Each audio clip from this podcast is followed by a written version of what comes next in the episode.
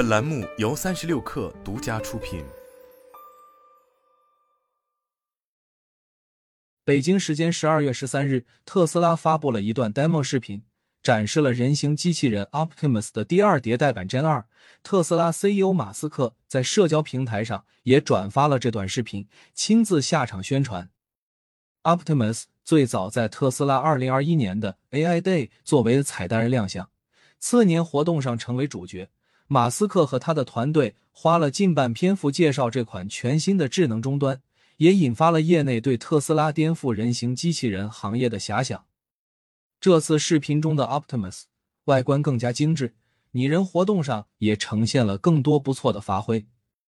比如在平衡能力上，Optimus General 二已经可以在平衡自身的同时做深蹲；在精细动作上，Optimus General 二可以抓起鸡蛋。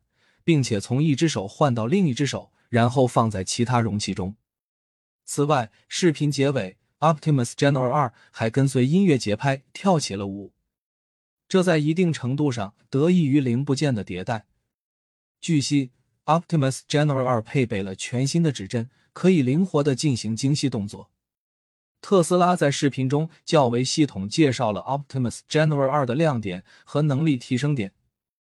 配备了特斯拉自主设计的执行器和传感器，颈部转动达到二个自由度，步行速度提高了百分之三十，增加脚力、扭矩感应，改进人体足部几何形状，新的脚接式脚趾部分，执行器集成线束和元件，整体重量降低了十千克。自发布以来，Optimus 保持着更新迭代的节奏。此前九月底，Optimus 也曾展示过最新一版 demo。